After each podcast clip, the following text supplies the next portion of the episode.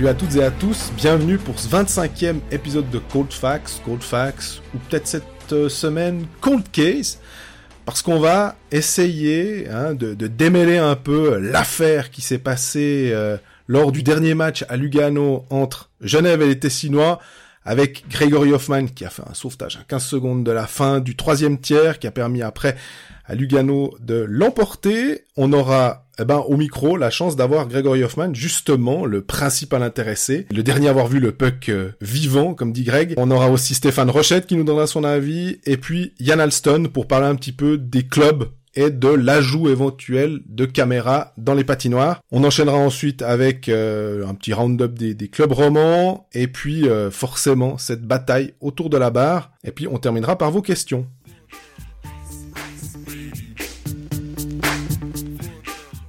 Salut Greg. Salut Jean-Fred, comment ça va? Ça va comme un gars qui a l'impression qu'on parle plus de vidéo que de hockey en ce moment. Oui, effectivement, c'est un peu le cœur du débat depuis dimanche 18h et quelques, parce que ce match était interminable à Lugano, euh, entre Lugano et Genève. Donc on rappelle pour ceux qui étaient sur la lune depuis dimanche, euh, Genève Servette a marqué le 4-3 à 15 secondes de la fin, et Gregory Hoffman a arrêté le puck sur la ligne, derrière la ligne. Personne sait vraiment les arbitres ont décidé qu'il n'y avait pas but sur la glace, n'ont pas eu d'image convaincante pour inverser leur décision, et donc ont conservé leur décision. Genève a finalement perdu au tir au but, au passage d'une séance assez folle, mhm. avec quatre buts de Temernes, quatre buts de Fazzini, moi j'avais jamais vu ça sérieusement. Mais bon voilà, ça c'est finalement un, détail, parce qu'à 15 secondes de la fin du, du match, ben, Genève avait quasi gagné, et ça c'est un vrai problème, parce que ça leur fait un manque de deux points, au bout du compte ça peut faire vraiment vraiment mal. C'est clair que ça peut leur faire mal, et puis surtout nous, on est, euh, on est un peu démunis parce que on a, on a l'impression que les arbitres étaient dans le même cas que nous, en fait. C'est que ils ont pas pu inverser leur décision parce que t'as un pixel euh, géant à la place d'avoir une image relativement nette. Et quand en 2019, euh, pour avoir fait des fois moi plusieurs trucs sur des technologique dans une autre vie de journaliste où on voyait des écrans, le, début des écrans 4K c'était il y a, il y a peut-être 5 ans, des écrans 8K aussi, euh, où tu voyais des trucs ultra précis. Puis tu te dis en 2019, on, on, on a des caméras que tu peux acheter 4K euh, euh, dans le commerce qui sont pas si chères que ça, et là on doit, on voit des arbitres qui partent derrière le, enfin près du box là du speaker, puis qui regardent sur un écran à peu près un écran d'ordinateur lambda puis qui arrivent pas à décider, mais tu peux pas leur en vouloir. Les pauvres, pour moi, ils sont autant victimes que Genève dans cette histoire. Là, mais c'était Monsieur Vigand et Di Pietro sur place. Honnêtement, moi, je me suis mis à leur place aussi. Tu dis, ben, les gars, on sait pas quoi. Et juste un point de détail qui est important dans cette, dans cette scène. Sur la scène, c'est Monsieur Di Pietro qui est juste derrière le, but. Il dit no goal. Et euh, je me suis renseigné, mais pourquoi il dit no goal alors qu'il est pas sûr, quoi? Et alors là, il y a une guideline qui est très très claire au niveau des arbitres on prend une décision sur la glace. Après, on a tout loisir d'aller à la vidéo. C'est une option qui existe toujours, mais on prend une décision. Et la raison pour laquelle ils insistent, c'est la suivante. Si l'arbitre se trouve devant la scène et dit, bah, j'en sais rien, on verra la vidéo. Entre temps, la vidéo marche pas. Ils ont accès à aucune image. Il n'y a pas de décision qui a été prise et du coup, on est embêté. Donc, si un arbitre ne, ne prend pas de décision sur la glace, il se fait pourrir dans le, dans le rapport d'après-match. Et si, surtout, si les, si les images fonctionnent, les images fonctionnent pas, ben, il se fait pourrir par nous, par les fans, par les deux équipes, par tout le monde. Donc c'est une évidence que prendre une décision, c'était la, la meilleure chose à faire. Après, ben, ça va tellement vite. D'ailleurs, ben, j'ai posé la question à Gregory Hoffman, qui est la première personne à avoir vu le puck, ou la dernière personne à avoir vu le puck sur, la ligne, derrière la ligne. Ben, je vous laisse écouter comment lui a vécu cette scène finalement assez folle. Ouais, ça se passe très vite. Euh, je suis sur euh, backcheck, je suis, euh, je crois, premier homme euh, derrière sur, sur Winnick et fait une passe en arrière sur, je crois, Richard ou quelqu'un, il shoot au vol. Je passe derrière le goal, puis je vois qu'il tombe sur le dos, il tape sur le dos de la pierre, puis après il commence à rentrer gentiment vers le fond du filet, et puis puis l'instinct, bah, bien sûr, c'est c'est aider l'équipe dans ce moment-là à, à, sortir le puck et, heureusement l'arbitre a été ma faveur, mais c'est clair que des moments comme ça, euh, après, quand tu allé visionner la, la vidéo, euh, euh, ouais, j'ai, j'étais pas très confiant sur les premières minutes. Après, ils donnent pas le goal et, et on continue. on a eu les prolongations, les penalties, puis, puis à la fin, qu'on les volé ou qu'on l'a pas volé ce match, que l'arbitre était notre faveur ou que c'était vraiment une bonne décision, je sais pas. Alors même le principal témoin de, de cette sombre histoire de, de but volé n'a aucune euh, n'a aucune idée et honnêtement je le crois sincèrement, ça va tellement vite. Si ça va trop vite pour l'arbitre, je peux clairement imaginer que dans l'urgence, Hoffman il se dit pas il est dedans, il est pas dedans, il y va, il, met un grand, il met un grand coup de canne, il déblaye effectivement. Et je crois vraiment en sa sincérité, et surtout que la décision a été prise. Maintenant, euh, s'il était au fond, il aurait dit, bah, je crois vraiment que c'est rentré, mais, mais il le sait vraiment pas. Et ça, je, suis assez convaincu que ce qu'il dit est assez juste. Mais du coup, ben, forcément, si Hoffman, qui est assez bien placé, mais dans l'urgence, il sait pas, bah, l'arbitre, deux mètres derrière, bah, c'est, juste impossible de, de prendre une bonne décision, j'ai l'impression. Mais on en revient. Alors moi je suis tout à fait d'accord. On en revient à, mais à ce problème de si on avait une caméra dans la barre transversale, ne serait-ce que la, la, caméra dans le but, qui sera au passage, euh, selon Denis Vaucher, donc le directeur de la Ligue nationale, il y aura des caméras dans les buts pendant la finale des playoffs. Alors bon, c'est bien parce qu'il y aura normalement pas un septième match de, de championnat qui décidera d'un titre où il y aura une controverse aussi grande.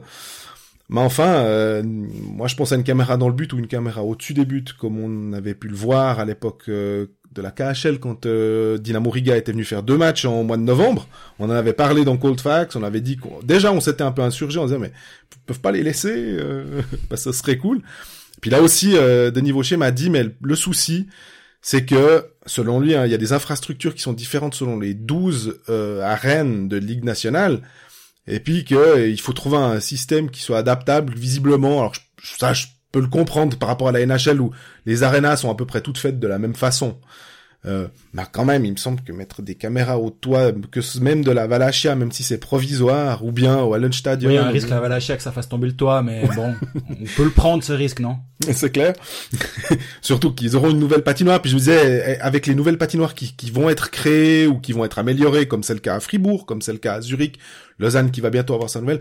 Me disais, ouais, mais ça vous fait quatre patinoires et sur 12. Donc on en revient toujours au même principe. Est-ce qu'on peut euh, avoir ce, ce, ce, genre de truc de manière unique. Mais le problème des infrastructures, il est pour moi c'est un faux problème parce que bah, la caméra dans la dans la barre transversale, là tu peux la mettre n'importe où, hein, tu peux la mettre en extérieur ta caméra tant que le but est équipé, finalement il y a aucun souci.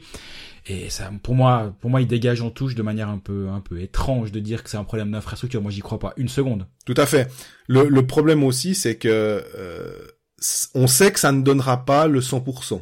Hein, ça, on, peut, on peut non, dire. c'est une évidence. Parce qu'on se rappelle aussi que des fois il y avait eu ce, ce je crois que c'est le parallaxe. Je veux pas dire de bêtises, hein, mais quand on a euh, l'angle, selon l'angle de vision du puck, on croit d'une certaine, d'un certain angle que le puck a franchi. Or, si on regarde clairement, il l'a pas franchi parce que tout dépend de l'angle de la caméra. Mais quand t'es au-dessus, justement, t'as plus ce problème-là. Alors voilà. C'est exactement la raison pour laquelle ces caméras au-dessus du but sont importantes. C'est que là, t'as plus de problème d'angle. T'es à la verticale de la ligne et en fait à gauche c'est dedans et à droite c'est pas de, dedans ça dépend de quelle sens on est tourné ça change mais c'est c'est une évidence et, pour moi si on veut éviter ça c'est le meilleur moyen parce que au, au passage si quelqu'un a souvenir de l'utilité d'une fois de cette deuxième saloperie de lignes te dire. qui nous écrivent. Moi, je ne me souviens pas. On a, on a fait tout un pataquès là autour pour dire, on met une deuxième ligne comme ça, on saura. Honnêtement, sur le moment, on était là. Ouais, faut que le puck soit à plat au sol. Dès que le puck est en l'air, ça marche plus. Donc votre histoire, c'est une connerie. Sur ce coup-là, c'est exactement le cas où elle aurait pu servir. Et oui. Elle a servi à que dalle. Donc bon, là encore une fois, c'est une, c'est une fausse euh, mesure qui avait été prise pour éviter de mettre des caméras ou prendre une vraie mesure. Oh, on va mettre une ligne, ça va résoudre tous les problèmes. Bien joué les gars. Mm-hmm. Donc là, au lieu de prendre des demi-mesures, ben non, mettons des caméras. Puis on, ok, le 100% sera jamais atteint, c'est une évidence.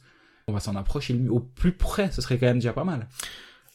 Tu as tout à fait raison et ben, on a aussi posé la question à quelqu'un qui a, qui a officié pendant de nombreuses années en Ligue nationale, hein, euh, Stéphane Rochette, qui nous a fait l'amitié de répondre à nos questions justement à propos de est-ce qu'il y a des arguments sur les coûts, est-ce que euh, on pourrait mettre des caméras, est-ce que ça aiderait les arbitres, est-ce qu'il a vu des changements euh, entre le moment où il officiait, quand il a arrêté et maintenant, ben, je vous propose d'écouter sa, sa, très longue et, et, très détaillée réponse. Oui, salut les boys.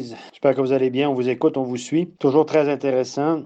Euh, vous m'avez demandé de prendre position finalement sur euh, les buts litigieux à Lugano dimanche, qui ont fait couler beaucoup d'encre, en tout cas qui ont fait beaucoup discuter. La première chose que je peux vous dire, c'est que c'est toujours des décisions très difficiles euh, pour les arbitres. On parle, notamment du but euh, de Hoffman, du but, d'éventuel but de Genève refusé parce que Hoffman a pu balayer cette rondelle proche de la ligne au-delà de la ligne, on ne sait pas. À mon avis, le but le plus litigieux dimanche, c'est le, le 2 à 2 de Lugano lorsque Yorg euh, ramasse tout le monde là dans le but, puis finalement le puck finit au fond. Pour moi, c'est celui-là où il y a plus de litiges. Mais bref, la question aujourd'hui, c'est de savoir est-ce qu'on doit mettre des vidéos au-dessus de la cage ou non? La chose que je peux vous dire, c'est qu'au niveau de la glace, cette situation-là, est-ce que le puck franchit la ligne ou non, c'est très, très, très difficile. En live, c'est difficile, mais à la vidéo aussi, on est en fin de tiers, il y a de la neige sur la glace, on voit pas très bien les lignes.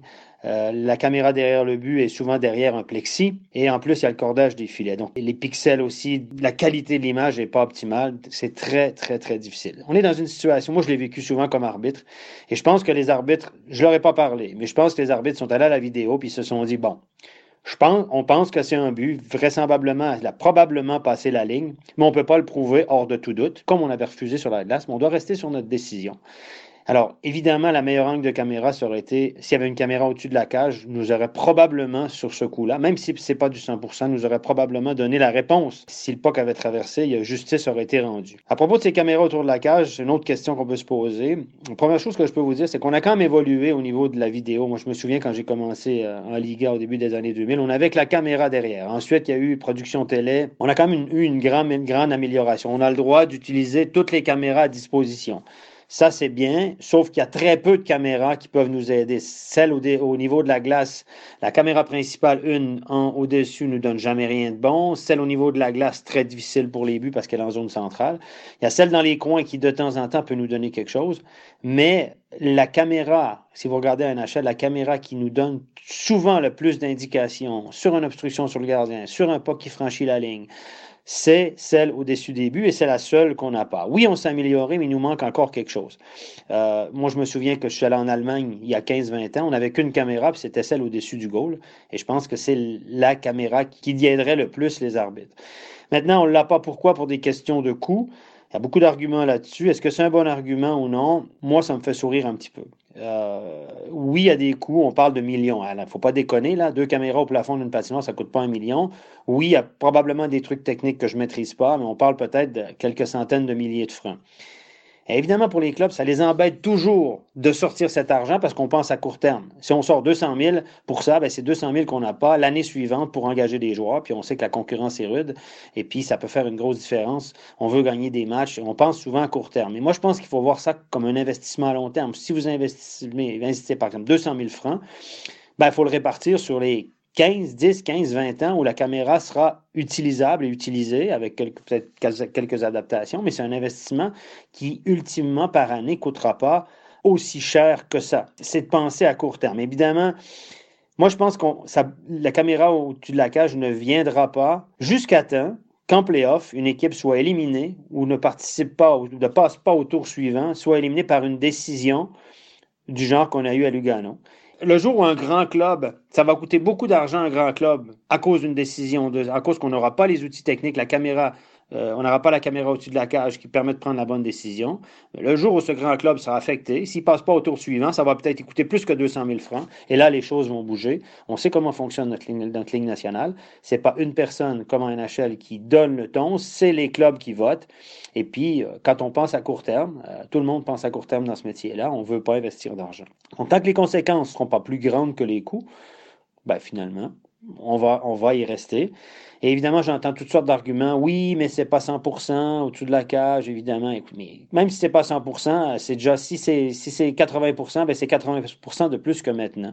J'ai posé cette question à Stéphane des coups parce que je vois qu'il a la même opinion que moi et je pense sûrement la même opinion que toi. C'est qu'on se dit, mais on est quand même en Suisse, on a vendu un championnat à 35 millions par saison.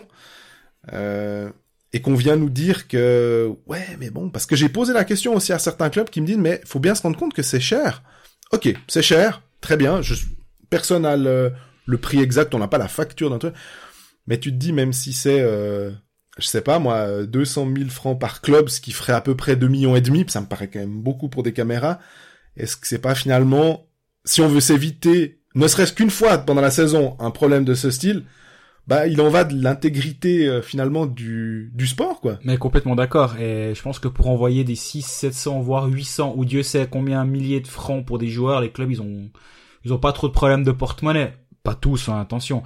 Mais je veux dire, l'argent dans le hockey suisse, faut non plus pas, faut non plus pas nous prendre pour des ânes. Il y en a de l'argent dans le hockey suisse. C'est juste la façon dont il est utilisé. Et comme dit très justement Stéphane, c'est aussi une question de, de planification. C'est pas, c'est pas juste on a envoyé 200 000 pour euh, pour des caméras et du coup on peut pas payer Andrea Glauser pour Langnau par exemple. C'est pas comme ça que ça fonctionne. Les clubs ils ont une planification à long terme. L'argent en Suisse, oh alors faut arrêter tout de suite le hockey sur glace. Dans ce cas-là, si on n'est pas capable de, s'équiper correctement, faut arrêter, faut faire, faut faire autre chose. Mais mais là c'est juste pas sérieux de d'en arriver à potentiellement. Et, et là là le cas est très concret. Potentiellement Genève a perdu deux points et ces deux points lui manquera pour faire les playoffs. Moi, je, je vois pas de meilleur exemple. Alors oui, un match 7 d'une finale, bien sûr. Ouais, mais il y aura les caméras dans le but. C'est pour ça que je voulais. Non, mais pour dire, là, c'est vraiment un cas concret. Exactement. D'une équipe qui, qui va peut-être avoir un manque à gagner assez grand. Parce que quand il va falloir se, se taper les, les, déplacements à Davos, Rappersville et on sait pas encore où, si Genève se retrouve euh, dans le tour de classement, ben, ça, il y aura des coups et il y aura pas les rentrées d'un éventuel match de playoff à domicile, voire deux, enfin deux en tout cas, voire trois, voire quatre, j'en sais rien. Donc là, il y, a un, il y a un vrai, il y aura des vraies conséquences pour Genève si, si cette décision avait été, si le puck avait été un centimètre plus loin et donc si on avait pu valider la décision, ou s'il y avait une caméra et donc on aurait pu dire il y a goal. Parce qu'on va pas se mentir, moi j'ai vraiment la plus qu'une intuition, je suis quasi convaincu qu'il y a goal à ce moment-là. Hein. Faut être -hmm. clair. Mais comme on l'a déjà répété une fois ou l'autre, on n'arrive pas à avoir la preuve à 100%. Rappelez-vous d'une chose. Turin 2006, Suisse-Canada 2-0. Martin Gerber fait un arrêt de la mitaine sur euh, Steve Nash. Non, sur Rick Nash. Steve Nash est le basketteur. Sur Rick Nash. La, la mitaine est sur la ligne. Le puck est dans la mitaine. Le puck est très très très très très probablement dans le but. Est-ce qu'on a une image pour nous le prouver? Non. On est resté 5 minutes à la vidéo, voire plus pour en arriver à la conclusion que bah il y a sûrement but mais on peut pas vous le valider. C'est exactement ce qui est arrivé à Genève. Et là alors c'est un des cas comme disait Stéphane, on va pas arriver au 100%. Alors à moins qu'on ait une caméra dans la mitaine. Et encore. On, voilà et encore. On n'y arrivera pas au, il y aura toujours un cas comme ça. Mais éliminons le maximum de, de cas qui peuvent être résolus par une vidéo, par un par, par des moyens techniques. Et pour éviter que les arbitres passent pour des ânes parce qu'honnêtement les pauvres ils se font déjà huer à chaque fois à chaque décision ils se font huer si de temps en temps on peut les aider un petit peu, je pense qu'ils seraient assez contents. Moi, je je veux pas aborder une théorie complotiste parce que on, on, on, vraiment on, on, essaye toujours, je crois, avec Coldfax de ne pas euh, faire un, un, un, schisme ou une, un Graben entre les alémaniques et les romans parce que on est persuadé, toi et moi, normalement, que bah non, il faut arrêter ce, ce, ce truc en disant oui, mais les allemands sont, sont favorisés. Par contre, ce qu'on peut se dire, et je me pose cette question euh, tout en essayant d'y répondre, c'est si ça arrive à Berne, ce, ce, cette scène-là, on va dire, pas en finale parce qu'il y aura les caméras dans les buts, mais en demi-finale, quand effectivement on sera à peu près dans la même situation qu'on est maintenant. J'imagine Marc Lutti être capable de monter très vite en température et de devenir rouge un peu à la façon de Chris Maxorley. Peut-être que là, et je pense... Le lendemain, il y a les caméras. Le, le lendemain, je ne sais pas, mais je pense qu'à l'ordre du jour, à la séance de la ligue suivante, on a de fortes chances, mine de rien, parce qu'on sait, et, ça, ça nous a été confirmé à toi et à moi, on sait quand même que sans qu'il y ait une théorie du complot, ça va bouger plus vite. Non, ça, c'est une évidence. Ça, c'est clair que. Tu parlais de théorie du complot, là où, là où moi je, je rentre jamais dans le jeu de l'arbitre favorise telle équipe au, au, détriment de telle équipe, au, à la faveur de telle équipe. Hein, ce que j'ai, lu de deux trois trucs euh, qui m'ont été écrits sur Twitter, comme quoi c'est Lugano, donc forcément contre Genève, etc. On rappelle quand même que Lugano dans le derby a joué à Ambry a joué avec six joueurs de champ plus le gardien pendant 15... environ 15 secondes contre Lugano. Et pour être passé au Tessin ce week-end, là-bas ils ont l'impression les Luganais d'être à chaque fois défavorisés par l'arbitrage. C'est toujours rigolo quand même la, la perception de, de, des scènes et de non là à aucun moment l'arbitre se dit oh mon dieu c'est Lugano non honnêtement si la scène avait eu lieu à Berne je tiendrais peut-être pas ce discours. Je dis pas qu'il favorise Berne, mais quand t'as 17 000 personnes dans la patinoire, la décision, elle peut être influencée. Elle peut. Et inconsciemment, évidemment. Mais là, non, non. Là, on est, on est bien, on est bien d'accord que non. Donc, partir de là, que l'arbitrage est biaisé en faveur d'un club, faut, faut juste arrêter ça.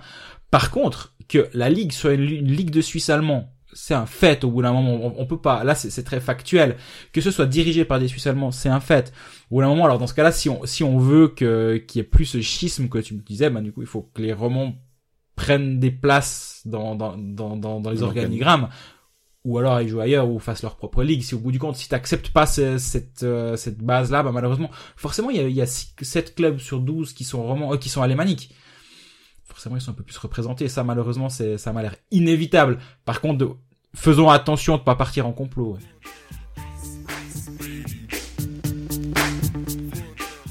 Donc après euh, Grégory Hoffman, euh, Stéphane Rochette, on s'est dit qu'on allait aussi voir au niveau des clubs parce que finalement c'est toujours la même la même chose qui nous est rétorquée au niveau de la ligue, c'est de demander aux clubs, c'est eux qui se débrouillent. Et il y a une sorte de, de ping-pong entre la ligue et les clubs pour savoir qui doit prendre des décisions.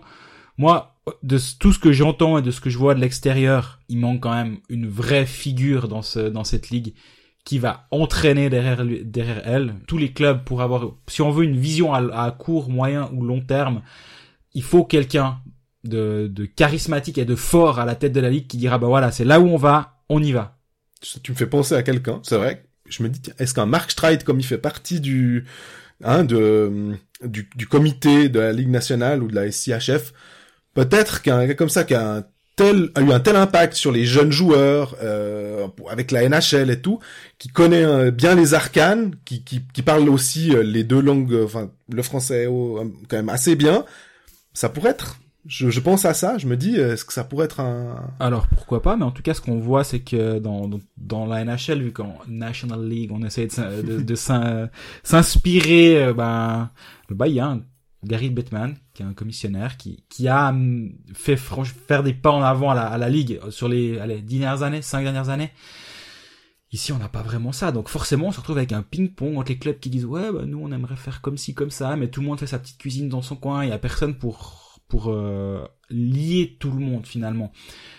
Et euh, bah, du coup, j'ai parlé à Ian Alston de, de cette problématique déjà du, du cas Lugano-Genève et comment comment lui l'a perçu. Ouais, je crois que si on enlève toute émotion des, des, des, des équipes en place, je crois que si on regarde euh, la situation du point de vue sportif, euh, je crois que c'est essentiel justement, c'est une, autre preuve qu'on a besoin de, de, de, plus de professionnalisme dans, dans l'approche concernant les, les, caméras. Euh, les caméras dans le goal, euh, les caméras euh, au-dessus du goal. Euh, là, on peut ouvrir la discussion avec des caméras dans les bandes, sur la ligne bleue pour les coaches challenge, etc. Je pense que c'est on vit dans un ère où tout va très vite, où est-ce que la technologie, elle est présente et puis elle est disponible. Et puis je trouve ça dommage qu'on se mette pas à la page comme euh, comme ils font NHL. Je crois que l'argument justement, c'est une situation où est-ce qu'on nous dit que les, les, images n'étaient pas con, conclusive, comme on dit, je sais pas comment dire en français, pas concluantes, c'est juste. Mm-hmm. Donc voilà, je pense que c'est encore une fois faute, un manque de, qualité dans, dans, le positionnement des caméras, tout simplement. Je crois que si on veut, encore une fois, euh, avoir un, produit qui est professionnel, euh, qu'on puisse s'adapter. Je crois que les, autres ligues européennes euh, sont rendues là, chez, notamment en Suède, ils ont War Room qui est déjà en place depuis quelques années. Euh, et puis maintenant, c'est juste à nous d'essayer de trouver des solutions pour euh, pour y arriver. Parce que je crois que ce serait bénéfique pour tout le monde, ce serait bénéfique pour pour les clubs, les, les, le public aussi. Il y aurait moins de frustration pour euh, pendant les matchs. Je crois que tout le monde accepterait la décision si c'est fait en bonne et due forme. J'aimerais bien aussi juste rebondir sur un point que qu'a dit Yann Alston. Il parle de la vitesse. Et effectivement, ça c'est un des points, c'est un point central de, du problème actuel, c'est que le jeu va de plus en plus vite tout, tout est beaucoup plus rapide. Les, les hors-jeux se, se jouent à un, un demi millimètre actuellement. Est-ce qu'il a levé le patin? Est-ce qu'il a pas levé le patin? Est-ce etc. C'est parce que c'est aussi un autre problème les caméras à la ligne bleue, comme on l'a déjà dit. Tout à fait. Forcément, tout va beaucoup plus vite, donc on doit s'adapter d'une manière ou d'une autre. il a complètement raison. Dans, dans un des points, il, il évoque la War Room. Donc la War Room, pour euh, ceux qui ne connaissent pas ce, projet, c'est d'avoir un, un, endroit où on centralise euh, des arbitres on centralise les images pour euh, pour qu'un arbitre extérieur prenne une décision en cas de, de, de, consultation de la vidéo, comme ça se fait en NHL depuis quelques années. Et du coup, bah, j'ai demandé à Yann Alston d'enchaîner et de, de, nous expliquer euh, est-ce que selon lui c'est une bonne chose. Euh, spoiler, oui. Ça, ça a été longuement discuté il y a beaucoup d'années euh, en arrière. Euh, pour moi, personnellement, je crois que ce serait la, la, la solution idéale. Euh, on enlève toute cette prise de décision qui sont prises sous l'influence du score, des, des, des, partisans, du public. faut enlever cette responsabilité qui, qui est lourde hein, euh, pour les arbitres de prendre des décisions sur la glace derrière dans, dans le banc des chronométreurs où est-ce qu'ils sont sous pression avec des images qui sont pas nécessairement adaptées à prendre les décisions justes pour l'instant. J'espère que ça va changer. Mais au final, je trouve que ce serait bien que ce soit fait par des personnes euh, qui sont dans une régie où est-ce qu'ils ont toutes les images euh, nécessaires à prendre les bonnes décisions. Euh, des, des, décisions qui sont prises dans, dans le calme, dans, sans aucune émotion, et puis justement qu'on ait euh, les, les, bonnes décisions, encore une fois, qui soient prises sur la glace. Alors, voilà l'avis d'Ian sur la War Room. Tu expliquais euh, qu'on avait en NHL, pour ceux qui ont envie d'avoir une image peut-être un petit peu plus concrète de ce que c'est la, la War Room, alors on va remplacer le W par un V, puis parler de la VAR, c'était à la Coupe du Monde en Russie l'année passée. On se souvient qu'on a vu... Euh, des arbitres qui étaient devant une multitude d'écrans. Eh ben voilà, c'est exactement ça. Des écrans avec à peu près chaque position de caméra qui permettent de déterminer euh, au plus juste si un puck a franchi une ligne ou pas, ou, le, ou un hors-jeu, etc. Et puis, euh, mais toi, tu as encore eu une euh, un avis de Yann Alston. Exactement, parce que là, c'est l'avis de Yann Alston. il a l'air particulièrement favorable à, à cette évolution-là, mais du coup, je me suis dit, mais c'est Yann Alston ou c'est les clubs en général? Je vous laisse écouter. Là, dire que tout le monde veut ça, je peux pas parler pour les autres, mais je sais que beaucoup, beaucoup de clubs, oui, euh, sont en faveur de ça. Si, on parle à tous les directeurs sportifs, on veut tous du bon hockey, on veut tous des, des, des, des bons résultats, on veut tous que les, les, les, les buts soient validés, que les hors-jeux soient validés de, de, façon correcte. On veut du fair play, puis je crois que ça part euh, avec, les, encore une fois, avec les bons outils en place pour laisser aux arbitres, en l'occurrence, l'opportunité de prendre les bonnes décisions. Voilà, je crois que le dernier point de Yann Alston est, central. C'est de permettre aux arbitres de prendre la bonne décision. Et comme on l'a déjà dit à plusieurs reprises, et je crois qu'il y a une sorte de consensus là autour, aidons les arbitres, aidons-les avec des moyens technologiques un petit peu meilleurs euh, que ce qu'on a actuellement. Il y a certes eu un pas en avant depuis 15 ans, mais c'est quand même toujours pas à la page. Et quand, quand, on veut professionnaliser une ligue et quand on, quand on vend des droits à 35 millions à la saison, c'est aussi ça, c'est qu'on vend un produit. Et le téléspectateur payeur, on va dire. Mm S'il finit son match Lugano-Genève et il est franc fou parce qu'il s'estime, euh, il estime que le produit qu'on lui a vendu était pas bon, incomplet, était lacunaire, ben peut-être qu'il va il va hésiter à, en reprendre de ce produit-là. Finalement, c'est vraiment très marketing comme comme réflexion. Mais on vend un produit, ben vendons un bon produit. Moi, je voulais finir aussi pour dire, je trouve un petit peu dommage qu'on fasse à nouveau des mesures raides, un peu un petit peu à la Suisse pour dire oui, on aura, comme m'a dit Denis Vaucher, oui, on aura des caméras pour la finale. Tu te dis, ok, très bien, alors ça favorisera, tant mieux, le titre se, se décidera pas sur une euh, potentielle erreur. Maintenant, pourquoi, pourquoi que la finale et, et pas dire, bah, allez, allons-y pour les playoffs. On a finalement euh, que quatre matchs. Ah, ça fait que huit caméras. Finalement, ça fait un petit peu moins d'argent à sortir. Mais je trouve que c'est dommage de devoir attendre que la finale. Ouais, c'est exactement comme la deuxième ligne, quoi. C'est, c'est une petite, c'est une demi-mesure. Mais je pense que les jeunes voix, quand ils seront dans le bus pour Rappersville, s'ils ratent les playoffs, on leur dire non mais c'est bien les gars, vous verrez, euh, pendant la finale, il y aura des caméras dans le but, ils seront super contents.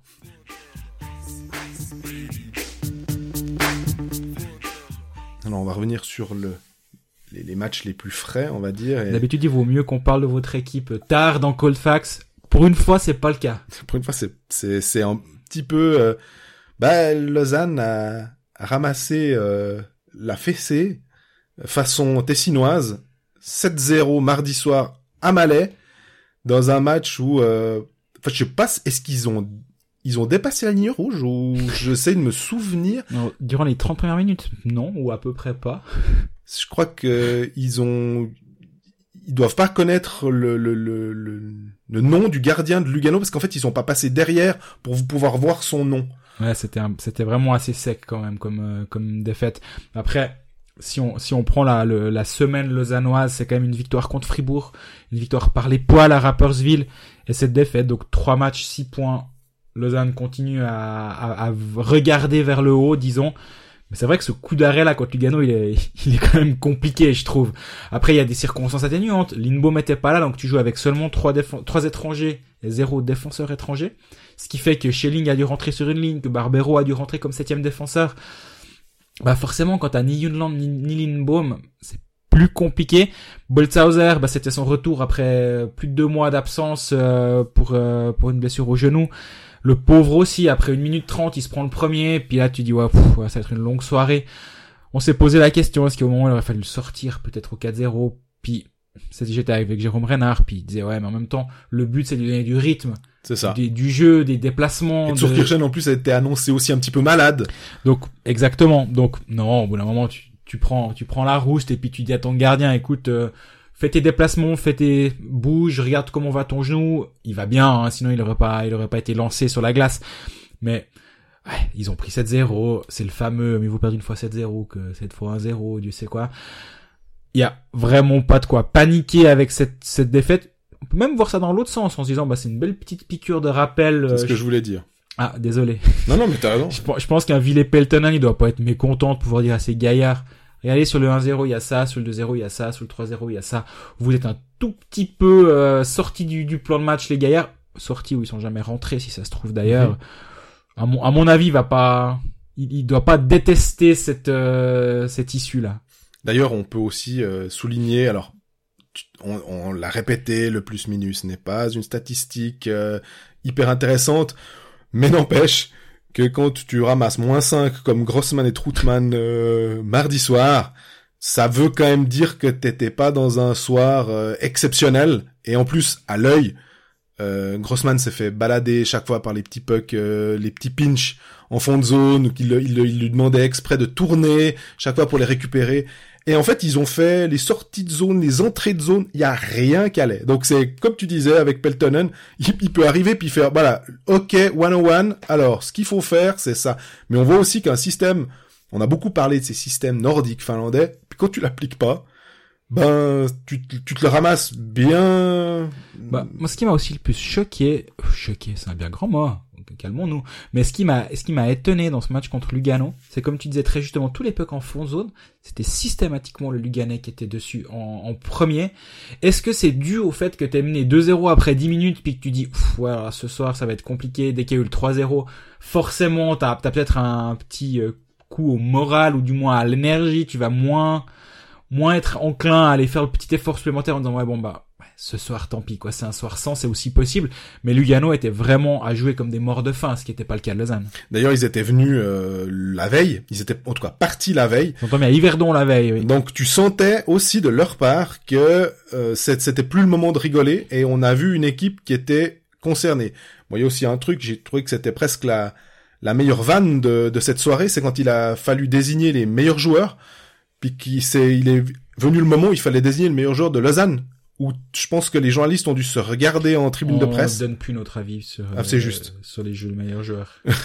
Mais par contre, en tout cas, ceux qui ont dû désigner le meilleur joueur, ils ont dû faire Amstramgram pour savoir le. Non, il y a des choix par défaut. Tu sais comment ça marche. C'est qu'à Fribourg, c'est Laurent Meunier. Quand ils se prennent 4-0, c'est ouais, on, un qui est un peu combatif là, qui ouais, il- Meunier, parce qu'on en attendait pas grand chose. Bah, il a pas fait grand chose. Bah, Meunier.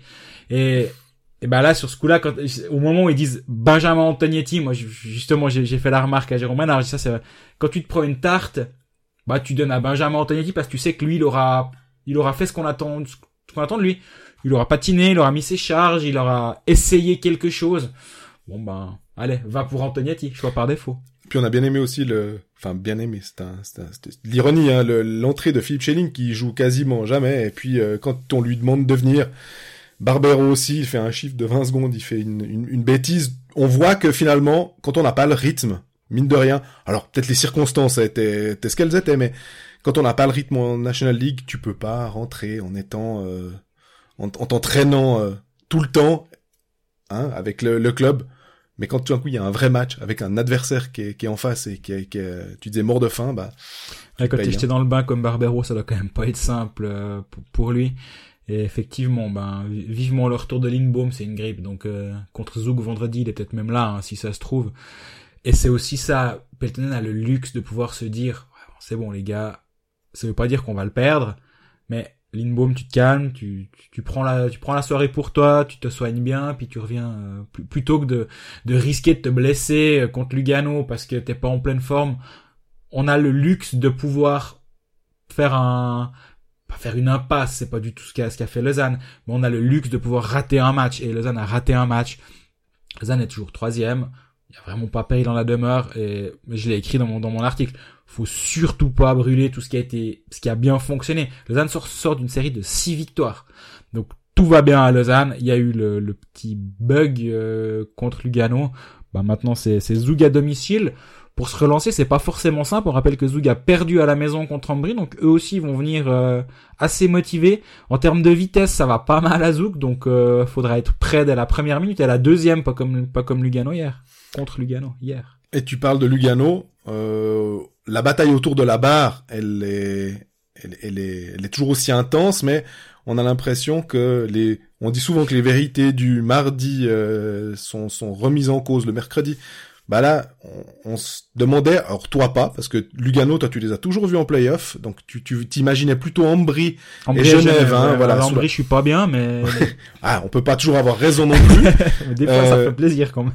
Par contre, Genève, voilà, hein, c'est c'est un petit peu plus compliqué, mais Lugano, pour revenir à Lugano, ils ont gagné ce match. On en a assez parlé avec cette histoire d'arbitrage. Hein, finalement, ils ont su, au terme d'une séance de pénalty incroyable, euh, gagner deux points. Et mine de rien, dans un, une confrontation directe avec Genève, ce point supplémentaire, il était super important. Et derrière, il confirme.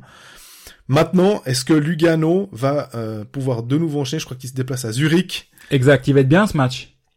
Parce que ces deux équipes, euh, ben, c'est deux poids lourds et puis ils sont pas dans des situations. Euh... Bah, les deux sont septième et huitième avec le même nombre de points, donc euh, il va vraiment être chaud celui-là. Mais Lugano, là où je suis très confiant, si on regarde sur leurs cinq derniers matchs, ils ont trois blanchissages. Ils mettent 4-0 à Davos, 3-0 à Zug, 7-0 à Lausanne. C'est quand même bien solide. Ils battent Genève dans les circonstances dont on a parlé tout à l'heure. Puis il y, a la défaite dans le derby contre Ambry.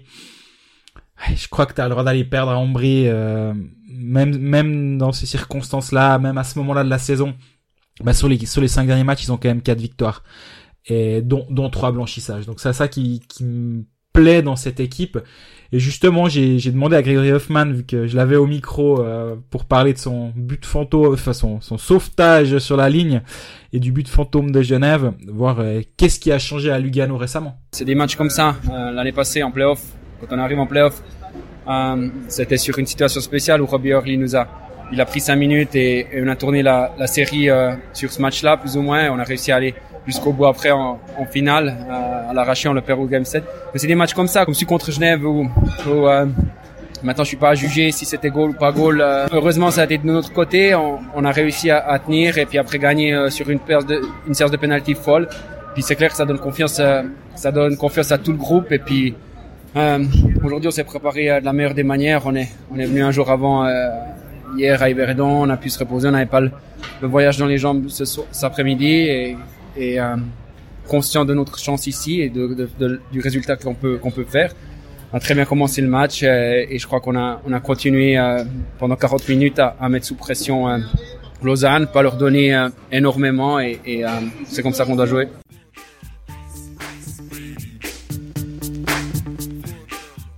Bah, ce, cette résurgence de, de Lugano on, on crasse, hein. ouais, ouais, elle, un peu. elle encrasse les romans plutôt, plutôt de manière assez euh, nette, puisque, bah, on le disait, hein, Lugano repasse par-dessus euh, là-bas, au septième rang avec 66 points, et puis fait que bah, c'est Fribourg qui se retrouve en dessous avec 65, mais c'est surtout finalement bah, l'avant-dernière victime des Luganais, Genève, qui est maintenant avec euh, 45 matchs, donc plus que 5 matchs comparé aux autres qui en ont 44 à part Lausanne, hein, évidemment, qui en a 45 aussi, mais ils sont loin. Genève, euh, on avait annoncé que ces matchs à l'extérieur étaient compliqués. Mhm. on, on, le présumait. L'infirmerie, euh, quand il y en a un qui revient, il y en a deux qui tombent. J'ai l'impression, moi. C'est terrible, ouais. Que maintenant c'est Wingles qui est out, c'est Almond qui a le dos qui va pas. Euh, puis en plus, on parle pas de de, de junior élite qui sont potentiellement euh, sur le quatrième bloc. Non, on parle de joueurs d'impact ou censés l'être. Ouais, ouais. Euh, Chris Maxorley, magicien pour le coup, euh, c'est ça, ça va être, euh, Ça va être chaud le prochain match de Genève, c'est à Rapperswil. Oui. Là, c'est... C'est le, le seul rayon, coin de rayon de soleil qu'on peut voir, c'est le fait d'aller jouer à Rapperswil le prochain match. Après, euh, d'autres euh, s'y sont cassés les dents. Mais oui, Genève, c'est là où c'est inquiétant, c'est sur les sept derniers matchs, c'est six, six défaites. Seule victoire, on n'a pas compris ce qui s'est passé ce soir-là à Zurich. Ils ont été, ils ont été bons Ouais. à Zurich, vraiment bons. Et tu te dis là, ouais, ok, on peut lancer quelque chose. Match d'après, Davos à la maison, 5 minutes, 2-0. Ils ont, ils sont, ils sont retournés à leur travers. À Lugano, ils font pas un mauvais match, mais on en a assez dit, on en a assez parlé. Ils se font presque, le mauvais est trop fort, mais ils, ils pourraient, ils ont ramené quelque chose de Lugano, c'est beau déjà. Oui. Ils auraient dû, ils auraient pu ramener deux points. Suivant comment la, la séance de tir au but, bah c'est un, c'est, c'est un coin flip quoi. Ils ont- sur un coup de dé, ils perdent le deuxième point, mais ils perdent surtout sur un encore plus gros coup de dé les, les, les trois points. Si tu leur rajoutes les deux points, bah on n'a pas le même discours parce qu'ils sont au même niveau que que Fribourg et Zurich avec 65 points. Certes avec un match en plus, mais là tu dis ouais mais quand même le prochain il est à Rapperswil. Exactement. Là maintenant c'est embêtant parce que tu vas à Rapi, tu vas à Berne, tu vas à Fribourg. Trois prochains matchs à l'extérieur, ça va faire une série de quatre à l'extérieur. C'est compliqué quand même pour Genève actuellement. Puis comme tu dis, il manque vraiment beaucoup de monde. Wi- Winnick va essayer d'être de retour pour le match de vendredi. Ça fait opérer lundi. Ils vont tout faire pour le, pour le mettre sur la glace vendredi.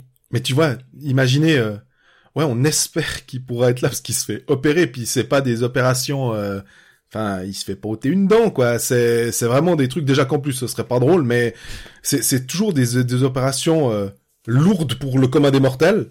Euh, alors eux, c'est des, c'est des, c'est des guerriers et ils arrivent à, à faire des choses que nous on peut même pas imaginer.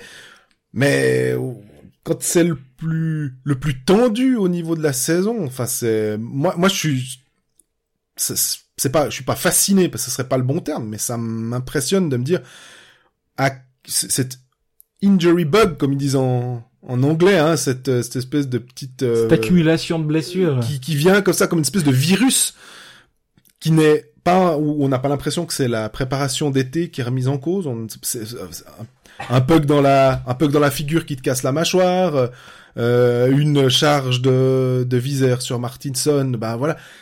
Vraiment, c'est bad luck, quoi. Et, et surtout, bah moi, ce qui, ce qui m'inquiète un petit peu, en voyant l'alignement l'autre jour euh, à Lugano, je me dis, Pff, ils vont marquer comment des buts. Mhm. Parce qu'une fois que t'enlèves la ligne Vic Richard Winnick, derrière c'est Rubin Almond Simek, Fritché Berton Boson, Ria, Arnaud Ria, Tim Cast et Maillard. Individuellement, tous ces joueurs, euh, je, me je me dis pas c'est tous des nulos, c'est attention. Mais je me dis offensivement c'est quand même compliqué. Alors oui, ils jouent avec trois défenseurs étrangers. Voilà, à Rapperswil là vendredi, le but ça va pas être de pas être ça, le but ça va pas être de pas prendre de but. Ça va être d'en marquer. Parce que pas prendre de but à Rapperswil, c'est réaliste. Normalement, ils ont même même si euh, Wellman, Clark, ça commence à tourner, euh, ils marquent quand même. Oui. Ils marquent. Puisqu'en début de saison, quand ils arrivaient à deux, c'était déjà presque un exploit. Là, il y a Almond qui est blessé, donc euh, ton centre de deuxième ligne. Ils ont pas, ils l'ont pas annoncé blessé pour le match de vendredi encore. Euh, je vais aller à l'entraînement jeudi, euh, j'espère en savoir un peu plus. Mais je l'ai vu sortir en béquille à, l'arrêt Sega, il a arrêté après 1 minute 30, c'était le dos qui, l'embêtait déjà depuis quelques temps. Euh, honnêtement, je le vois pas jouer vendredi, vu comme il était. Après, on peut être surpris, peut-être que c'était un petit tour chez le- l'ostéo et le physio et c'est miraculeux, mais s'il joue, c'est dans quelles conditions? On a dit Winnick, quatre jours après une opération, je me demande si les coudes vont pas voler un peu plus haut que prévu du côté de Rappersville. euh, on n'est pas en playoff par chance, mais quand même. Ouais, Genève, c'est, ça va pas être simple d'aller là-bas, mais, mais tu sais jamais. Il me semble que c'est la seule équipe dans la ligue où tu, tu te dis, euh, ouais, mais tous ligue contre eux, mais ils vont réussir à te la sortir, cette victoire. Comme et là, c'est 607. So- soyons très inquiets, effectivement. Moi, je suis Chris Maxorley, je tente un truc. Franchement, là, je, c'est peut-être mon esprit malade qui parle, hein. c'est possible. Mais tu mets, non mais je rigole, mais si tu mets Henrik Tom Ernest devant, pourquoi? Parce qu'il a marqué quatre pénalties incroyables. Puis tu te dis, oh, bah finalement offensivement, s'il arrive devant euh, devant Nifler, oh, il peut encore le battre de fort belle. Alors, c'est pas un manche, hein, Tom Ernest, ça, on a clairement vu. Euh, mais quand on est là, c'est, C'est ça. ça. Ça, devient compliqué quand même, parce qu'ils ont quand même utilisé quoi, sept licences finalement, ou quasi, ou quasi les huit. Euh, pff, ouais, ils ont vraiment eu pas de bol. Et le fait d'être encore là, moi, c'est là où je, je, je relèverais presque le, le mérite de Chris Maxwell sur ce coup-là. Parce qu'on a quand même tendance à... J'enlèverais le presque. Quoi. Ouais, ouais, complètement. Il a eu beaucoup plus de, de blessures que, que l'année passée, qui était déjà une année euh, compliquée. Et, et il s'en il s'en sort à être pas loin des playoffs malgré tout avec cette équipe un peu de briquet de broc un soir sur deux. Chapeau quoi.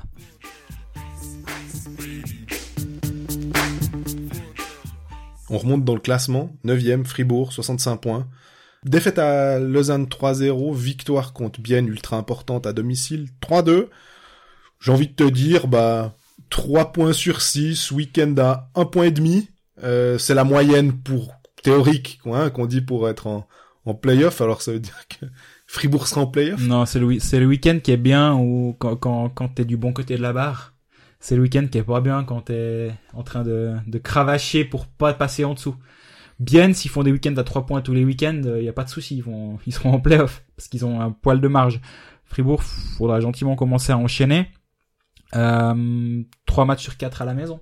C'est ce qu'on disait quand on les, on imaginait que les playoffs étaient pas illusoires. C'était aussi le, le moment où ça compte, à savoir les 3-4 prochains matchs, ben, ils sont, ils sont tout le temps à la maison et c'est là où tu peux faire ton, ton petit push pour, euh, pour terminer du bon côté. Mais quand même, euh, 3-0 à Lausanne, c'était quand même vraiment vilain. Je sais pas si vous avez eu le courage de regarder ce match. L'œil du Fribourgeois euh, doit, doit avoir, euh, ça a dû être compliqué à le regarder pour le Fribourgeois. Le Lausannois, je pense qu'il il se marre hein, parce que franchement, à aucun moment on pensait que Gauthieron allait marquer un but ce soir-là. Donc offensivement, c'est toujours très limité, mais bah, le lendemain, ça s'est pas trop mal passé contre une équipe de Bienne qui continue sa chute libre.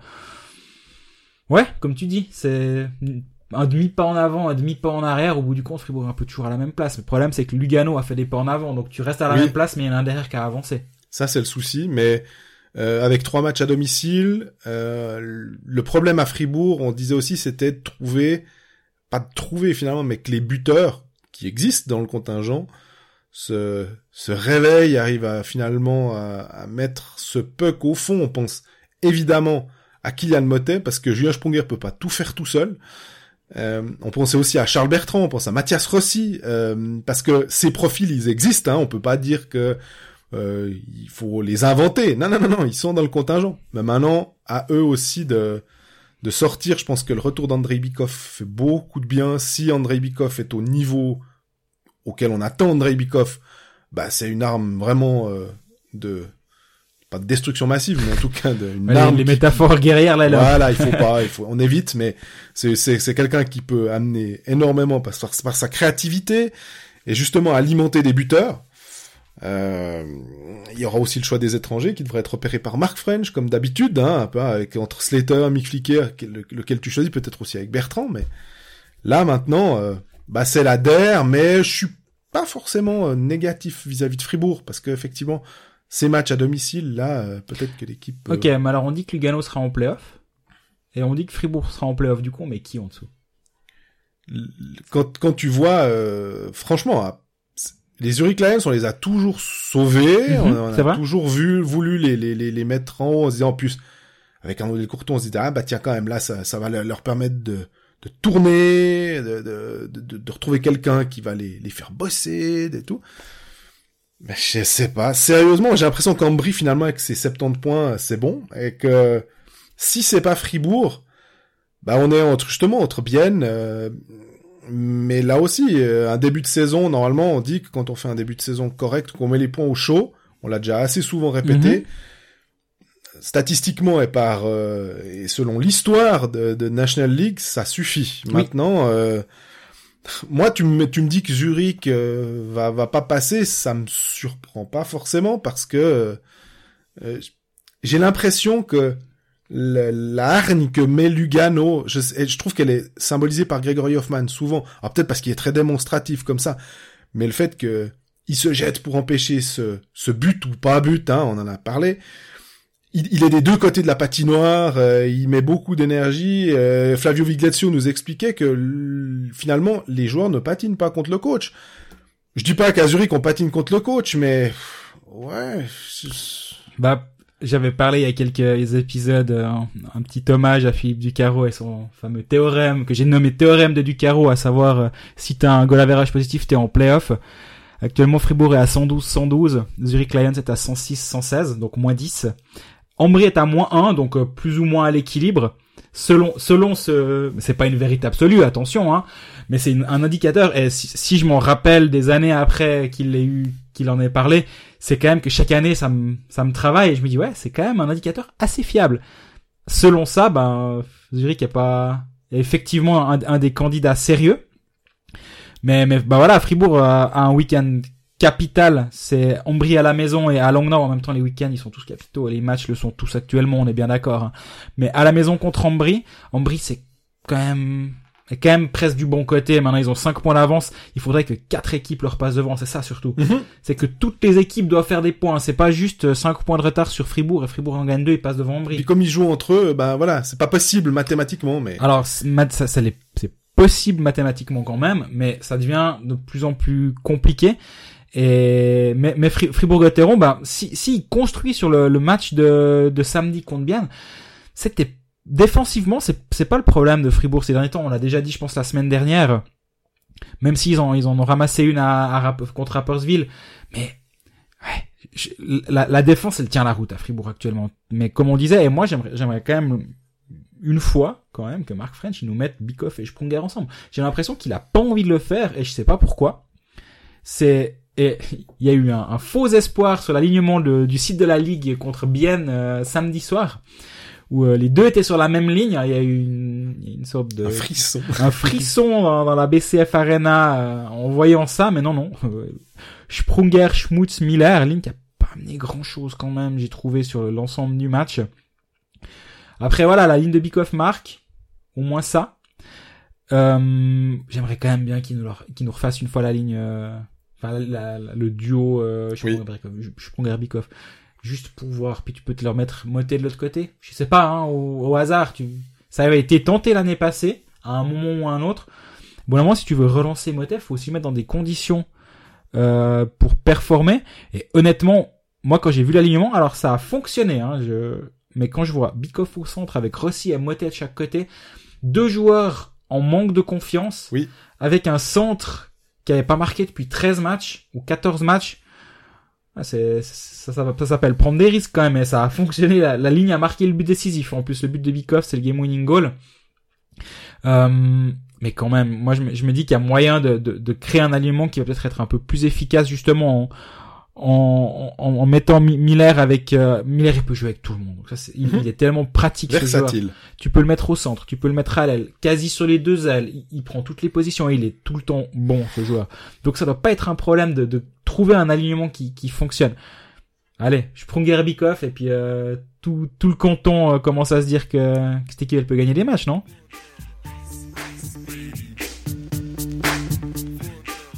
Alors le dernier club roman qui est dans une position alors plus favorable parce qu'avec ses 68 points, bah forcément c'est mathématiquement mieux que Genève et, Fribourg, mais on a cette question de Nicolas Esquiao, notre ami qui nous avait invité sur Couleur 3 et qui nous dit alors de manière très prosaïque où va bien Alors euh, trois défaites de rang, euh, lui qui est plutôt supporter de de cette équipe zélandaise, il, euh, il doit se prendre euh, la, la tête dans les mains et se dire mais attends voir on, avait une équipe qui était flamboyante en début de saison hein, qui met ses points au chaud puis là tout d'un coup mais qu'est-ce qu'ils font? Est-ce que je- on, on craint finalement que Bienne puisse prendre la place de Fribourg? Sous la barre Alors c'est pas, hein. c'est pas absurde de le penser en tout cas, parce que on, on va on va dire que bien il manque deux victoires pour pour être en playoff. 74 points, ça devrait le faire. Il manque deux victoires, aller les chercher où ces deux victoires de Bienne actuellement? Langnau à la maison, Zug à la maison et Lausanne à la maison. Si tu pars du principe que tu voyages pas bien ou que tu vas pas ramener des points à l'extérieur, c'est deux de ces trois matchs-là qu'il va falloir gagner. Sinon, bah, tu vas sur la route à Ambry, à Genève, à Davos. Et, là, Bienne couche sur trois défaites de suite contre Berne, contre Zurich, contre euh, Fribourg. Là, ouais, ça devient vraiment compliqué. hein. On se rappelle, il y a pas en cours de saison, Bienne luttait pour la tête du championnat, et maintenant, Bienne a quasi 30 points de retard sur Berne, pour se rendre compte à quel point Bienne a chuté et a fait un, surplace incroyable depuis depuis 20 matchs maintenant. Ils ont 30 points de retard sur Berne alors qu'ils étaient tête à tête, ils étaient ils faisaient un tête à tête avec Berne au sommet du classement. Mm, Honnêtement, j'ai pas la réponse à comment qu'est-ce qui se passe à Bienne en même temps euh, je pense que si j'avais si je l'avais Terminal m'aurait déjà appelé deux trois fois c'est pas mauvais. Bien, bien n'est pas catastrophique. Non. On peut, peut pas dire ça. Mais bien ou, ou bien gagnait ses matchs, maintenant bien les perd tous. Et là, il y a une spirale qui est assez négative qui est en train de s'installer. Et euh, bah à Fribourg l'autre soir, honnêtement, ils perdent que 3-2. Mais après deux tiers, il y a 37 tirs à 13. Ils ils se sont fait rouler dessus durant les deux premiers tiers, plus que sur les autres matchs justement. Et parce que globalement, ça, ça tient à peu près la route. Euh, ils ils font plus de tirs que, que Berne malgré la défaite 4 à 2. Ils sont dans le match. Par contre, l'autre soir à Fribourg, ils se sont fait rouler dessus pendant pendant deux tiers temps. Le dernier, ben Fribourg c'est un peu recroquevillé euh, pour euh, pour pour garder son son avantage. Mais 43 shoots à 23 au bout du compte, malgré 10 dans le dernier tiers pour Berne. C'était quand même une performance compliquée. Moi, j'ai l'impression que peut-être tu me diras que c'est c'est faux, hein, c'est que une, une idée erronée de ma part, que avec ces systèmes nordiques euh, où on est très regroupé devant le but, bah, finalement on laisse aussi beaucoup shooter euh, des tirs en périphérie, puis que peut-être bah, le volume de shoot de l'adversaire, ah, il, il, il est ce qu'il est. Faut voir quelle était la dangerosité des des tirs. Maintenant, ça remet pas en cause le fait qu'au final c'est perdu. Donc euh, on peut faire toutes les théories Non, non, ça, je, suis- veut, je suis d'accord avec toi. je suis. Mais tu vois, à Rapperswil, ils prennent 25 shoots. Ouais. Euh, Berne, c'est 27. Donc, oui, je suis complètement d'accord avec toi. Faut voir la qualité, la dangerosité des shoots. Faut voir est-ce que Hilaire en a vu en a vu partir les trois quarts ou les, les 80%. Auquel cas, tu, je suis d'accord. Mais il y a quand même eu 43 shoots. Donc, ça veut dire qu'il y a eu, il y a eu un temps de possession aux zones offensives fribourgeoises qui est quand même assez grand. Et c'est aussi à ce niveau-là que tu, tu te fatigues. Plus en étant, en étant sous pression qu'en, attaquant. Et il me semble quand même qu'on nous expliquait que, et à raison, hein, en début de saison, que cette équipe de Bienne, c'était un jeu rapide, de transition, il partait vite vers l'avant. J'ai même lu une fois, on parlait du tiki-taka biennois, donc euh, le, les petits jeux à une passe, à une touche de puck, si j'ose dire. Moi, je le vois plus du tout, ce, ce jeu-là, et c'est un jeu de, où quand t'es en pleine confiance, effectivement, t'as, t'as, t'as peut-être tendance à le, à, à, à ce que tout soit plus facile. Et là, tout est en train de devenir compliqué. La même chance que Fribourg, c'est que c'est 3 sur 4 à la maison. C'est, maintenant que, que Bien a intérêt à se, à se les sortir, si j'ose dire. Parce qu'après, bah, ils finissent à l'extérieur, mais 3 des 4 prochains à la maison, t'en gagnes deux, t'en gagnes deux et on, oublie euh, la peur de finir neuvième. Parce que aussi, quand on prend le contingent, à, au début, on se trouvait que bah, ces défenseurs, on va dire, qui étaient pas forcément euh, euh, des défenseurs élites en, Mhm. en National League, on disait ah mais Kreis il est vraiment bon. Euh, on avait Yanis Moser, on disait ah mais Yanis Moser on le connaissait pas et tout d'un coup il sort et, et il fait son job, il prend ses 15 minutes ou ses 16 minutes par match. Pas de problème. Il y a le retour de Forster. On dit ah super, Forster tellement bon la, la saison passée, ça va amener quelque chose dans le vestiaire. Finalement, on a l'impression que tout ce qu'on a pu dire euh, début de saison, tout s'est délité. Euh, Forster, il a pas le même impact que l'année passée. Est-ce que tout d'un coup, bah, sa blessure, l'an- l'année en plus, eh ben non, il est, il est, il est moins efficace. Euh, que Salmela a l'air de toujours tenir la route. Mais qu'à côté de ça, on a Rayala aussi qui va pas mal. On a Kerky qui a marqué ses buts quand il est, il est arrivé. Mais que le reste des joueurs, là on a Mike Kunsley aussi qui a, qui s'est un petit peu sorti, mais que Neunschwand, Der, Pedretti et compagnie, euh, quand tout d'un coup ils marquaient ce petit but qui était utile, bah ils marquent, ils ont plus de peine à le trouver maintenant. Est-ce que c'est parce qu'aussi euh, les clubs ont compris comment jouer hein, euh, Si euh, Lausanne peut euh, prendre 7-0 contre Lugano avec ce système finlandais euh, qui est pas qui est pas bien appliqué, est-ce que le système de Tormenen s'il est pas aussi bien appliqué euh, bah, on arrive à ce même genre de... Mais ce que tu dis est intéressant parce qu'au début de saison, on se rappelle, nous on avait hyper peur de la défense biennoise où il manquait Kreis qui était blessé en tout début de saison et il manquait Forster et ça a tenu complètement la baraque. Et, et maintenant les deux joueurs sont là, il y a, y a plus de problème de, de profondeur. Ils ont même pu envoyer Dufner à Genève contre Petchenik qui ne joue pas. Dufner c'est c'est pas le meilleur défenseur du monde, mais quand même c'est un défenseur qui peut jouer ses 15 minutes, euh, qui peut tenir ses 15 minutes sur la glace. Il y en a même plus besoin. Il y a Sataric en septième défenseur qui tient vraiment la route. Donc c'est pas individuel le- le- l'effondrement actuel euh, biennois effectivement. Mais mais derrière ça tient moins bien. Hilaire est pas est pas ultra impérial à chaque match. Devant, il y a eu pas mal de blessés quand même. hein. Il manque Diem. Moi, j'aime beaucoup ce joueur. Diem, Mhm. c'est le meilleur passeur, je pense, de, ou- dans les deux meilleurs passeurs avec 18 passes à, à Bienne. J'aime beaucoup ce joueur. Donc, forcément, t'as, t'as un- une profondeur au centre qui commence à être un petit peu moins grande avec euh, Mathieu Chantré qui doit rentrer dans l'alignement. Euh, Chantré, bah, c'est, c'est pas du même euh, acabit que, que Neuyen Schwander quand lui prend cette place en quatrième euh, trio. Et donc Diem vient sur un des sur le trio 2 ou le trio 3. Donc forcément, il y a, y a la colonne vertébrale qui est un tout petit peu amoindrie. Et, et si on ajoute à cela ben, un gardien qui est peut-être pas qui est pas impérial, on ajoute à ça Forster qui baisse un tout petit peu d'un ton. C'est plein de petits paramètres qui sont pas forcément individuellement importants, mais mis bout à bout, ben voilà, Rayala, il a, il marque par période. Là, il est peut-être une période un petit peu plus compliquée. Il a remarqué récemment, mais il a eu six matchs consécutifs où il marque pas toutes ces petites choses, les deux buts qui marquent à Fribourg, c'est deux fois Mike Kunsley. moi, quand on me dit sniper biennois, je pense pas à Mike Kunsley en un, quoi. Je pense plutôt à Damien Brunner, à Kerky, effectivement, à Rayala. Et ces joueurs contre Fribourg, bah, ils étaient beaucoup plus discrets. Il y a, y a plein de petites choses mises bout à bout qui font que ça devient assez compliqué en ce moment. Ah, ça me fait penser, j'ai envie de rebondir parce que tu parles de Damien Brunner. Euh, on a parlé beaucoup euh, de manière élogieuse en, en début de saison. Euh, parce qu'il était étincelant. Hein, C'était un peu la, la, la renaissance de, de, Damien Brunner. On était tous très satisfaits parce qu'on on aime beaucoup voir ce joueur. Mais il me semble que tu as, tu as, tu as un peu des statistiques qui pourraient démontrer. Alors, on n'a pas forcément euh, la cause de, de cette euh, passage à vide biennois, mais ça, ça, pourrait être mis en corrélation. Bah, pour, pour moi, il y y a un avant-après la victoire à Fribourg euh, en 25e journée où ils vont gagner 4-0 à Fribourg. Sur les 25 premiers matchs de la saison, bien c'est 25 matchs, 46 points. On n'est pas à 2 points par match, mais pas bien loin. Sur les 19 matchs suivants, c'est 19 matchs, 22 points. Donc là, on n'est pas loin de, du, plutôt du point par match. Dans le même temps, sur les 25 premiers matchs de la saison régulière, Brunner, c'est 27 points, 14 buts, 13 assists. Ce qui est excellent. C'est vraiment, il, il, du il lutte, ouais, il, il lutte pour la première place du classement des buteurs à ce niveau-là. 19 matchs suivants, 8 points, 3 buts, 5 assists. Un demi-point par match, même pas. Donc, si, je pense que la, la production de Damien Brunner est directement liée à, au, à la, au résultat.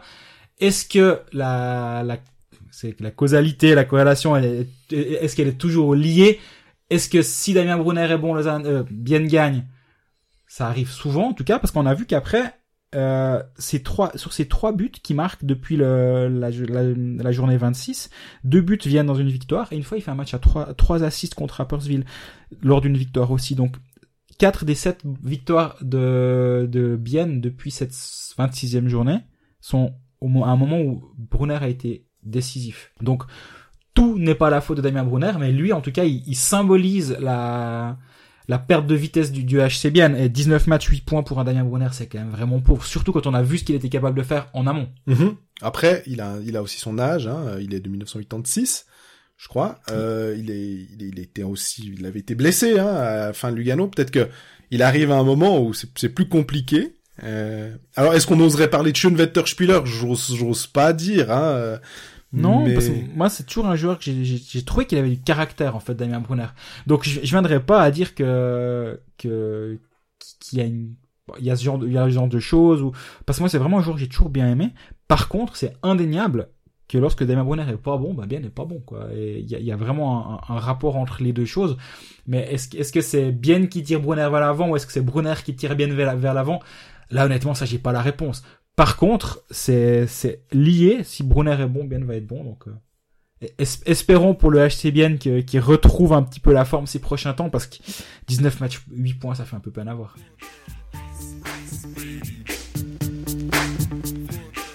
On va passer à vos questions. Il y en a eu pas mal. Euh, on va pas pouvoir répondre à, toutes les questions. Puis on a aussi l'impression qu'on a répondu euh, sur les questions de de l'arbitrage euh, et puis sur Lugano, on a déjà parlé aussi, donc voilà. Mais Michael Trigo qui nous pose la question, quel est selon nous le meilleur joueur suisse, je précise bien, de National League, et le plus beau à avoir joué, alors est-ce que c'est le même? Je commence pour euh, pour pour pour me couper l'air sous, le pied. C'est comme si aux échecs je prenais les les, les pions blancs. c'est moi qui ouvre. On l'a eu au micro aujourd'hui. C'est Gregory Hoffman ah, qui pas est Stéphane Rochette. Bob.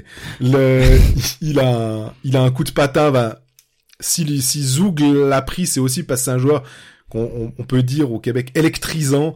C'est que t'as envie de payer un, un, un billet pour aller voir jouer Gregory Hoffman. Il a cette énergie, cette envie. Il va tellement vite aussi. Il a, il a un shoot qui est, qui est de qualité. Enfin, il a le package complet pour moi. Euh, donc forcément Gregory Hoffman, c'est j'ai envie de dire c'est obvious, évident que voilà, c'est un des meilleurs joueurs du championnat. Et puis sinon alors il il nous l'a un petit peu presque donné. C'est Gaëtan Haas, qui est un joueur effectivement que je trouve très intelligent aussi. Et alors est-ce que c'est le meilleur? Je sais pas, mais en tout cas, il fait partie avec sa position de centre euh, des joueurs qui sont euh, vraiment. Je me rappelle aussi d'un match à contre, euh, je crois que c'était contre Lausanne, où il marque à une seconde de la fin. Il lève juste la tête pour voir parce que c'était en fin de tiers fin de deuxième tiers, je crois. Il regarde la, la pendule, il voit qu'il y, y a, peu de temps, il adresse encore un shoot, et c'est but, et ça fait 3-0, et le match est plié. Et j'aime bien cette... Euh, savoir un petit peu où on en est, à quel moment, et je trouve que c'est, c'est remarquable. Mais je te laisse la parole, Greg, je pense que on doit normalement il y a un joueur que t'aimes bien qui est du côté des montagnes grisonnes. Ouais, mais je peux pas dire ça. Non non, derrière tu peux enfin je peux pas avoir l'air malin en disant un autre joueur, en disant Corzine Kazout pour faire autre chose ou mais non. Bien sûr, j'adore Enzo Corvi mais si on demande le meilleur joueur du championnat, surtout sur cette saison où Corvi est pas terrible, voire franchement mauvais. T'as as cité les deux bons hein. Je crois qu'on va on va même pas réfléchir plus loin. Par contre, alors euh, en ce qui concerne le plus beau à avoir joué, là j'ai quelque chose à ajouter. Pour moi, il y a le bon Tanner Richard. Quand, quand je dis le bon Tanner Richard, c'est pas celui qui braille, qui met des coups de crosse et qui est frustré en zone offensive quand il a perdu le puck. Par contre, quand Tanner Richard est, en, en, mode cerveau allumé, je pense que c'est le plus beau joueur du championnat. Il a, il a, il a, il dégage quelque chose ce joueur. Je pourrais aussi dire le, le jeu de passe d'Andrei Bikov. Pour moi, c'est beau quand, quand on voit la passe qu'il fait sur euh, sur Kian Motter dans le match contre euh, contre Bienne, petit coup petit coup de patin pour se mettre euh, dans le sens du jeu, il attend, il regarde comment ça se passe, comment ça se déroule, il met une passe incroyable à travers toute la défense biennoise pour Motter.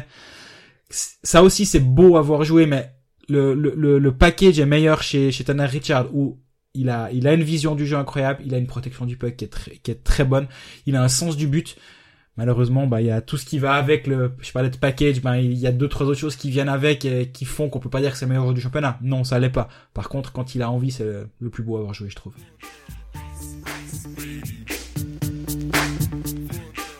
On va terminer euh, avec des questions qui concernent la NHL ça tombe bien comme ça ça nous permet aussi de de parler un petit peu d'Amérique du Nord ce qu'on fait pas toujours parce que la situation en Suisse est tellement intéressante et dense que bah, sinon il faudrait presque faire encore un cold fact spécial NHL. Euh, Tom Mayo qui nous demande la situation d'Andrighetto et Malguin, est-ce qu'on peut imaginer un retour en Suisse? À mon avis, euh, non, euh, parce que c'est d'ailleurs Andrighetto est sur le marché visiblement, si on en croit les, les dernières euh, infos outre-Atlantique des joueurs quand même relativement jeunes, des joueurs qui ont déjà prouvé au niveau international, notamment pour André Ghetto avec l'équipe de Suisse. Euh, Malguin a fait un championnat du monde, c'était en 2017 à Paris. C'était le seul joueur de NHL si je ne fais erreur et il n'a pas été euh, exceptionnel. Mais ne pas oublier qu'il a 22 ans. Euh, il faut voir ses, ses metrics, comme on dit aux, aux États-Unis, hein, les, les, les stats avancées. Mais là, il en est à 14 points, 7 buts, 7 passes honnêtement, pour le prix qui coûte, je pense qu'il aura toujours, il y aura toujours moyen sur 31 équipes de trouver un, un centre de cette qualité-là qui peut quand même marquer des buts, qui a des bonnes mains, qui, qui normalement les joueurs qui viennent de Suisse aussi ont, un travail défensif qui est toujours salué par les coachs qui disent bah c'est des two-way players comme hein, et des joueurs qui jouent dans les deux sens de la patinoire, le fameux truc. Euh, par contre, donc pour moi, je, les vois euh, pas encore rentrer en Suisse et suivre la voie de Yannick Weber, par exemple, puis se dire non, non, non, non, moi je reste en, NHL, je, je, je croche et, j'y crois et ils auraient raison de le faire. Par contre, ça permet aussi, il y a une question de, de Thomas Chris qui nous demande est-ce qu'il y a des bons coups potentiels sur le marché des transferts. Et là, on pourrait imaginer, on sait qu'il y a des joueurs en, en AHL et en NHL je pense à Calvin Turkov, par exemple, qui joue à, pour l'équipe ferme de, de, Columbus. À Columbus, on a Dean Koukan qui fait... Euh, il a dû voir, je pense, les 30, et, 30 autres arènes de NHL, mais dans les tribunes. Je pense qu'il peut dire là, quel est le meilleur stand de saucisses ou de trucs comme ça, quel est le meilleur burger des patinoires. Parce qu'il ne joue pas, mais il est avec le club en permanence. Euh, ça doit aussi être une question de salary cap, on peut pas le rétrocéder en AHL, etc. Et puis il y a Lucas Biza, je me rappelle que lors d'un épisode précédent de Colfax, tu parlais de l'intérêt de certains clubs, notamment peut-être de Lausanne, euh, qui avait une offre qui avait été faite si Sbiza voulait rentrer. Il est au New York Islanders, un peu de la même manière que Dean Koukan, simplement qu'il gagne plus d'argent que, que Koukan. Sbiza, il gagne un million et demi. Or, enfin, si on, on fait abstraction, il y a les impôts et tout, mais un million et demi avec son contrat. Bon, voilà. Là, son agent a annoncé que de toute façon, c'était soit la retraite, soit euh, soit il continue en NHL, soit la retraite. Moi, à 29 ans, j'avoue que je suis un peu, je suis un peu sceptique. Tu parles souvent, tu dis ouais, attends, certains agents, euh, attention, on sait comment ils sont. Hein, on a parlé de Praplan aussi. Euh, Georges Muller, le son de son agent, qui, qui, qui, a tendance à, à éteindre des feux, mais hein, voilà. À crier à la fake news à chaque fois que qu'il peut. Ouais, voilà. Euh, la Rouffener, l'agent de, de Sbiza, j'aurais tendance à dire que non, mais toi, je crois que t'as un avis différent. Non, moi alors, euh, je, je, ça m'étonne hein, qu'on soit clair. Ça m'étonne qu'un joueur de 29 ans dise bon bah si j'ai plus de contrat NHL, je je m'arrête là. Maintenant, si j'essaie de me mettre à la place d'un gars qui a qui a assuré ses arrières Financièrement, il est tranquille pour un bout. Il a un business en Californie dans, dans l'immobilier qui, qui, pour, qui pourrait continuer à le, à le, garder actif, disons. Puis moi, je me dis aussi, ben, quand t'es drivé par la NHL toute ta carrière, c'est ça que je veux faire, je vais aller en NHL, je, je croche pour y arriver. Est-ce que, est-ce que revenir, même pour de l'argent, hein, pour pas mal d'argent, si l'argent n'est pas le moteur, est-ce que revenir en Suisse, et, et avoir force, être forcément déçu après être arrivé au, au sommet, est-ce que ça donne envie? Moi, je peux entendre le joueur qui dise non, non, mais c'est bon là, moi je suis arrivé où je voulais, je vais arriver à mes 30 ans. Est-ce que physiquement, il peut gentiment commencer à se dire ouais bon, en plus c'est un joueur physique, c'est un joueur qui doit avoir un bon physique pour performer. Est-ce qu'il a envie d'arriver en Suisse, signer 3-4 ans dans un club, puis qu'au bout de 2 ans on dise pendant quand le contrat de machin pour 2 ans il peut plus en avant? Je peux entendre qu'ils se disent moi j'arrête si on me dit qu'il signe en Suisse, je tombe pas de ma chaise, attention. Mais je peux entendre cette théorie. Et puis pour revenir à la question initiale des, bons coups sur les marchés des transferts, il faut être clair, le marché des transferts, il est compliqué, il est assez vide. Moi, il y a quand même deux joueurs que j'isole. Un, c'est Tincast à, à Genève. Selon ce que je sais, il a pas de contrat pour la saison prochaine, sauf erreur, il avait signé pour une année. Vous m'arrêtez si je me trompe et vous m'insultez. Non, vous me le dites sur Twitter, mais sauf erreur, il a une année de contrat. Donc lui pourrait être sur le marché des transferts. C'est un joueur qui peut être ultra précieux en power play. Il est capable d'installer un power play. Il a une, bonne passe. Il, a, un sens du jeu qui est bon. Donc moi, si j'étais directeur sportif, je, serais intéressé. Il y en a un autre, j'en ai déjà parlé une fois, c'est Victor Rudemark, défenseur de Zoug, qui a joué beaucoup en Zoug Academy. 20 ans, grand, 1m88, 95 kg selon l'Elite Prospect. Il, finit la saison avec 10 buts et 10 passes en, Ligue B avec Zoug Academy il a envie de temps de jeu. Est-ce que Zoug va pouvoir lui en donner? À mon avis, pas. Donc il va, il va probablement bouger, à moins que Zoug lui fasse des promesses et qu'il il, y croit et il, re, il resigne. Mais s'il ne resigne pas là-bas, je pense que Victor Hudemark, c'est un bon coup. Et puis, je voulais juste aussi terminer alors sur Lucas Biza pour dire que un défenseur défensif euh, comme lui, hein, qui est, il n'y a pas une production offensive qui est exceptionnelle euh, en Suisse payer très cher parce que ça va se payer très cher. Je suis pas persuadé de l'intelligence du coût, en tout cas du rapport qualité-prix ou de ce que tu vas pouvoir avoir avec un joueur comme ça. Donc là aussi, je pourrais peut-être comprendre que euh, il y ait pas autant de clubs qui soient intéressés à mettre un paquet d'argent sur ce, ce, type de joueur qui a quand même commencé sa carrière à 18 ans en NHL et ça aussi on l'oublie peut-être, c'est qu'il a commencé tellement jeune que bah ouais, il est il est presque peut-être euh, pas cramé, mais en tout cas bien entamé physiquement.